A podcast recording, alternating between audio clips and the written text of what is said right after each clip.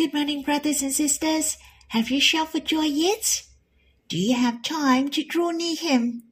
To have a close chat with Him? The Lord is very happy to hear your voice and see your face. In fact, it is very happy for men to love Him in return, for He loves us so much. If we can't love Him in return, you will find it is a regretful thing, isn't it? Hence, it is our blessing if we love the Lord in return. It is our joy and honorable thing. For you can love the most glorious one. He enjoys very much our love to him, and love comes from faith. As the Bible said, only faith working through love. Therefore, it is important that we have faith towards the Lord for our love comes through our complete faith towards the Lord. There are a lots of praisings for the confidence of Christianity in the Bible, and many a time it describes the faith as gold, though it is tested by fire becomes more pure, so that the test by genuineness of our faith more precious than pure gold. Our faith can captivate the heart of God and please Him. Brothers and sisters, may we have the brave confidence to respond to His great love to us. Shall we sing a hymn in God's Family Hymnal, the fifth, Psalm 24, Trust Firmly? Trust firmly, keep on trusting.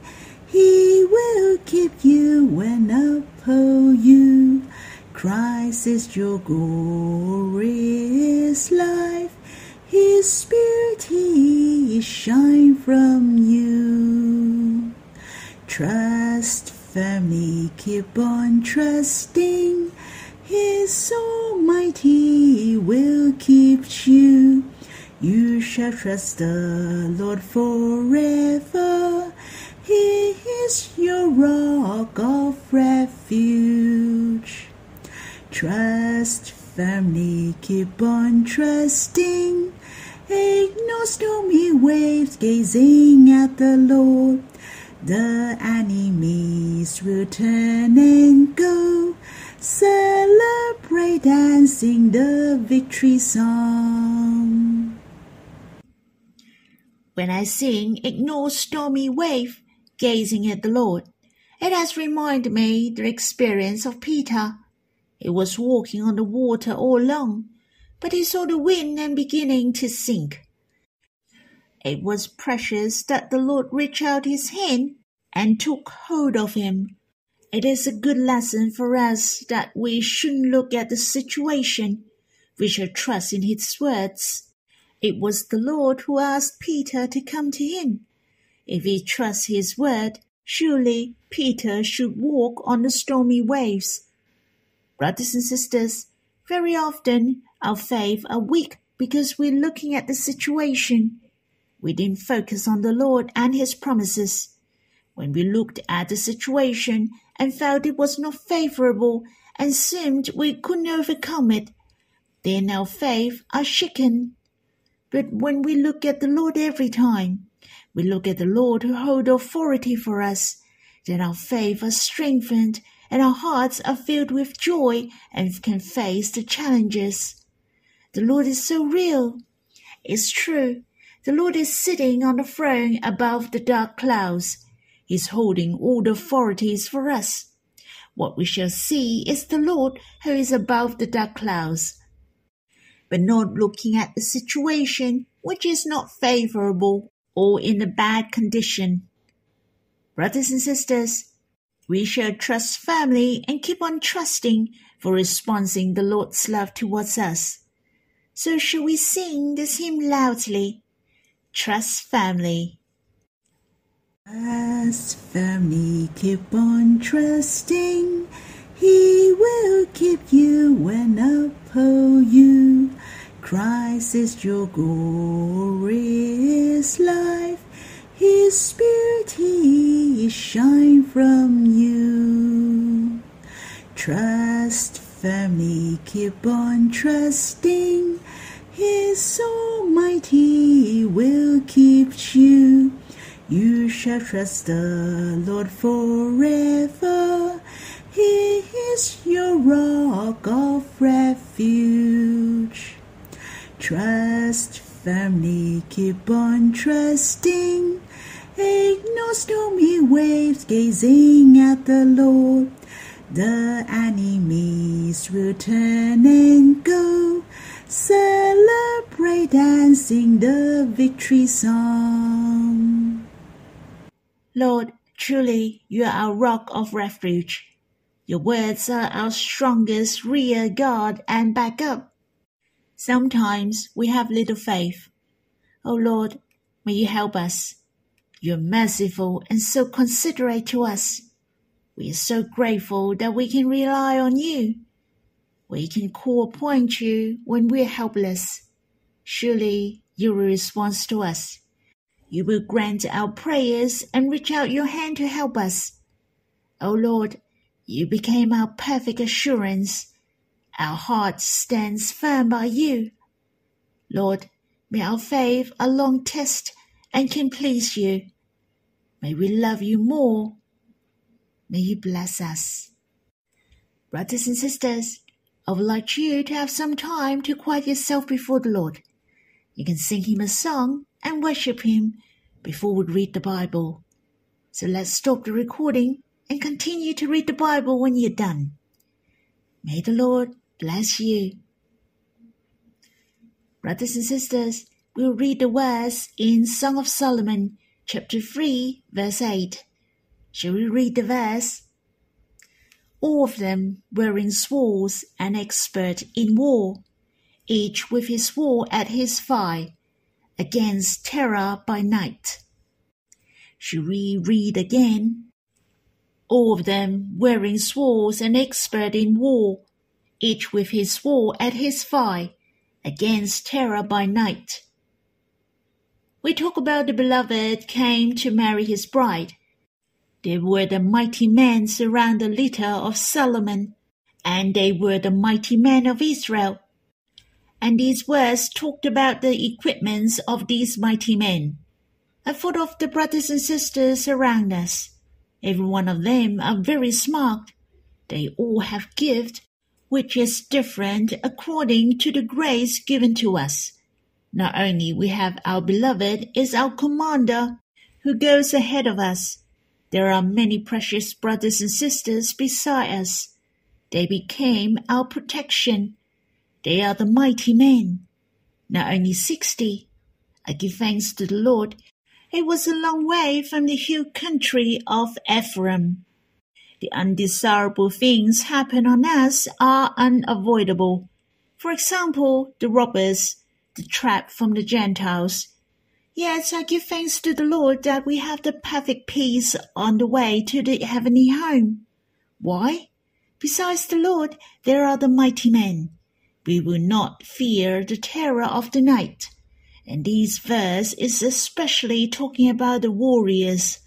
There are three reminders to me, and I hope the brothers and sisters beside us are our encouragement. Especially those are the good examples who love God, the good examples who have the fullness of faith and prayers, and we shall learn from them. May we become the warriors of God, the good soldiers of Christ. I'd like to share the three things which I have thought of. Firstly, they are the experts in war, so they are very good at dealing with the enemies and in the battle and we know that it is the spiritual battle. The important things is not according to how well is your body built or how smart you are. Expert in war remind me to pray with the fullness of faith, to trust in God. Those who are the expert in war will trust in God but not themselves. Just like David, who struck the big Goliath with five smooth stones. Secondly, I thought of the words of God. It is necessary to have truth. You see, all of them wearing swords. The word of God is the sword of the Spirit, and each with his sword at his thigh. In the letter to Ephesians talked about the spiritual armor, having fastened on the belt of truth. It is talking about the truth as well. Hence, the good soldiers of God shall read the Bible. We shall read the Word of God well, and let the Word of God to be our influence. Having fastened on the belt of truth meant we are fastened and stand firmly, not that we are slack and undefended. We shall put the words of God in our hearts, to think of those precious truths always. It is very important to think, to enjoy, and to enter into the truth. We shall restrain our hearts by the truths, especially our minds it is our victory if we overcome in the state of mind. On the other hand, these warriors are watchful. They have their swords at their thighs and stand by at night. They will not be weakened, and they remained valiant even at night. We shall be alert at the last phrase in the last age. The night is referred to the world is so corrupt Sim the dog is in charge. Very often, the enemy is laid and wait at night. They attack while people is losing. We shall be alert and don't fall asleep. But how can we be alert? The Lord taught us to pray and trust in Him. We should never rely on ourselves, for the enemy is really something. The only way to conquer them is to trust the Lord. On the night when the Lord prayed in Gethsemane, he was accompanied by three disciples who were closer to him. They supposed to gather together and pray, but they fell asleep. It is the reminder to us that not only we shall be watchful, but all the brothers and sisters. We need the Lord as well as brothers and sisters. Hence, we shall be in the midst of brothers and sisters. It is difficult to fall asleep if we are always with the Lord and with brothers and sisters. Shall we read these words one more time? All of them wearing sword and expert in war, each with his sword at his thigh, against terror by night. As I have shared the three factors of warriors, we need the faith so that we become the expert in war, and then the truth we need the words of God to deal with the enemies, to be watchful and not fallen asleep. We shall pray and trust in the Lord always. We shall be in the midst of brothers and sisters. I'd like to share one more thing that I got from these words. It mentioned all of them wearing sword, each with his sword at his thigh. That remind me in Nehemiah chapter 4, mention Nehemiah went to build the wall with his co-workers, but they faced the attack. Their works were destroyed by the enemies. Even it has written his enemies were teasing at them. So what was the response of Nehemiah? The first thing that he did is to pray. The Bible has written the prayer of Nehemiah. Truly, he was the vessel of prayer. He could pray at any time. His prayers were short, but during the attack of the enemies, and the prayer of Nehemiah was inserted suddenly. While Nehemiah worked on something, suddenly struck in with his prayers. He was talking with God. Truly, he was the one who is able to pray in many ways and at any time. He was the expert in war. He didn't rely on himself but God. The response of Nehemiah to the attack converted to prayers. Brothers and sisters, it is a good lesson for us to learn. We should commit it all to the Lord, whether it is the enemy or in any matters. Even the phone is ringing, the first thing we shall pray, O Lord, help me. We should trust in Him, then you are blessed when you're communicating on the phone. And it is easier for you to trust in God and think of Him. You know how to respond to Him. Brothers and sisters, let us learn to be good in our prayers. Nehemiah built the wall with the Israelites proactively. He neither stopped because of the enemies, nor give up or hesitate. But Nehemiah didn't underestimate the enemy at all. He didn't look down on Satan. If we look down on the devil and not trust in the Lord, then we'll easily stumble.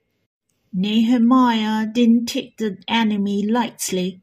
He sent the people to watch and safeguarding it day and night. In Nehemiah, the later part of chapter 4, you can see they were watchful comprehensively. They labored and built the will of God seriously. On the other hand, each kept his weapon at his right hand against the terror from their enemies.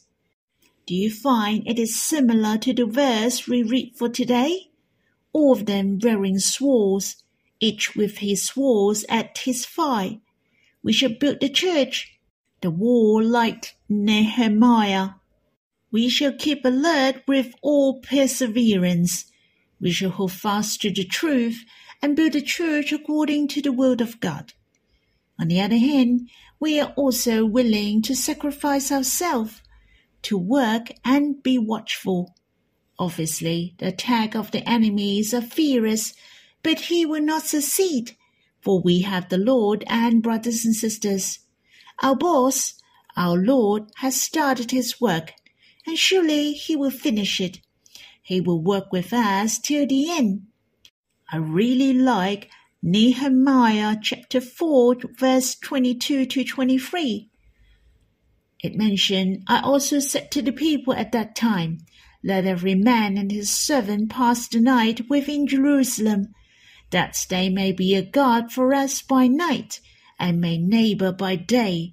So neither I nor my brothers, nor my servants, nor the men of the guard who follow me, None of us took off our clothes. Each kept his weapon at his right hand. There were the total of fifty-two days for the construction work. I reckon Nehemiah and his fellow workers had not washed themselves during these forty-two days, for they didn't take off their clothes. You see what a great sacrifice they had made, and how fervent they were for the word of God. They could give up their rights and interests. They gave up what they normally did. Well, people might laugh how crazy they were. They must be crazy. They don't have to do that. But for them, they have tried their best in response to God. They thought it was worthy to do so. I find it was their normal response. The Lord loves us madly. Even he died for us. We shall love him madly in return. I don't care whether people are saying that we're crazy. Let us love the Lord wholeheartedly. Let us offer ourselves to him. Brothers and sisters, I hope we are the warriors in the hand of God. Let us hold fast our faith and fight the good fight for the Lord. Brothers and sisters, I hope you can quiet yourself and draw near the Lord personally. Let us respond to his love. May the Lord bless you.